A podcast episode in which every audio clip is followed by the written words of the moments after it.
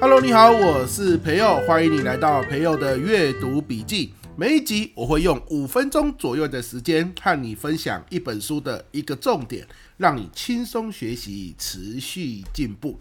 今天我们要分享的书籍是《跃迁》。好，《跃迁》这本书很有名啊，哈，成名已久，大概红好几年了吧。而且它销售量非常好哦，卖出了上百万本哦。这种书啊，如果你没有读过，今天这一集你一定要听；如果你已经读过，今天这一集哦，就是我的重点摘要啊，我最喜欢的一段哦，你也一定要听听看。好，作者是古典。好了，那我现在先来朗读一段我写在笔记本中的重点了哈，来了，人类历史上。大脑已经发生三次的外包，一次比一次聪明。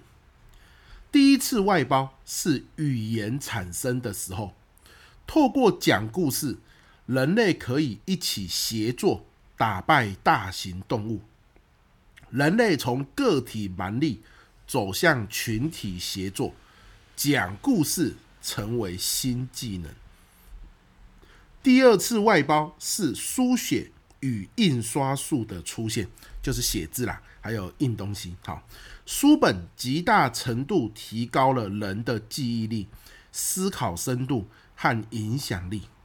有了文字，我们不用什么都记，好，这让大脑的记忆容量扩大啊，因为你不用什么都记嘛。有些东西你知道在哪本书里面，你去看它就好，大脑呢就多了很多空间哦，去记其他的东西。好第三次外包就是网络的出现，这次我们把记忆力外包给搜寻引擎，把协作外包给了网络，打体力和职能外包给了机器。网络提高的不是记忆力，而是到达的速度。那些信息在书里面也有啊，不同的是拿到信息的速度。当线上搜寻的速度比线下快，你就会倾向上网找资料。OK，这是第三次外包。出处：跃迁，作者：古典。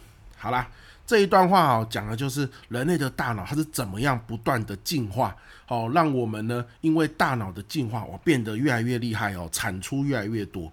他说，人类的大脑有三次的进化，一次是语言产生的时候。好，我们的语言哦，在有一本书叫《人类大历史》，好，之前也很有名。动物有没有语言？有啊，所以人类跟动物最大的差别并不是语言哦，动物也有语言，可是人类的语言更细致化，我们的用字遣词，我们能够讲出来的用语非常的多。举个例子来说，比如说猴子哦，它也会叽叽叽叫，那这个叽叽叽代表是什么意思？哎呀，天上有老鹰。所以，当猴子听到同伴“叽叽”叫的时候，大家会赶快的找到这个遮蔽物去遮蔽自己，比如说跑到树下面啊，哦，跑到洞里面啊。那如果他听到“吼吼吼吼吼”，猴子这样子叫，代表的是“哎呀，河边有狮子”。所以，当他听到“吼吼吼”的时候，大家会赶快冲到树上面去，因为狮子不会爬树嘛。好，你看，猴子也有语言，很多动物都有语言。可是人类的语言更细致，比如说人类会这样子说啊，三天前在河边有狮子，猴子就说不了三天前。好，那这个狮子呢，两公一母，假设这样，OK，那两个公的狮子呢，在为了争夺母狮子吵架，正在呢为了争夺母狮子的分芳心，获得交配权而大打出手。诶，我们呐带集一点人手。我们从四周围包抄他们，说不定就可以抓到这三只狮子来打打牙祭哦。人类的语言可以讲到这样子，而其他动物，比如说猴子啊或等等，它只能说有狮子有老鹰，好，要要不要跟我在一起？好，就是这样而已。它的语言的细致化没有那么多。那语言细致化有什么好处？诶，就可以讲故事啦。对不对？我们的用字遣词越多，我们越越能够透过讲话把我们的意思讲明白。那你可以讲故事之后，你的经验就可以传承下去。你可以讲故事之后，你会透过故事认识一些可能不同部落的陌生人，但是你听过他的故事，你没有见过他，但是在晚上营火边的时候，你的部落的伙伴可能讲了上个月或者是上礼拜见到其他部落的人的故事。透过这些故事，你可以决定要信任他，或者是不信任他。哦，你看，这就是说故事的能力。那你不要觉得说，哎呀，这个就是好久以前了。你看这个以前人们打猎时代，还没有电，还没有这个呃照明的时代，大家围在萤火边讲故事，这个好久以前了。不是这个能力哦，到现在都还非常的 fashion，好，非常的好用。你比如说，在这个时代会说故事的人。通常啊，但他的 Facebook 的点阅率就很高嘛。你不要说 Facebook 啦，最近很流行的 Podcast，你去看那个频道数哦，在那个前几名的台湾前十名好的，你就耐着性子点进去听。不管他是讲股票的，哦，你看股癌对不对？还是讲这个呃国际的，比如说百灵果在讲国际新闻，好，还是呢在呃讲这个。呃，亲子的好，有很多亲子的频道，对不对？在前十名，好，这些或在讲政治的都有哦。可是他在讲这些主题，有些很严肃，有些你很陌生，有些很轻松。但是为什么那么多人想要听？你你去给他耐心听个两三集，好，包含吴淡如讲商业的，对不对？讲投票的，不是投票啦，股票投资的，房地产的，诶，他们都在这些严肃的主题里面。不断见缝插针，好的讲故事，好啊，因为这些故事让我们听得懂，因为我们听得懂，所以想要听，所以它成为 Podcast 的前十名。哇，太厉害了！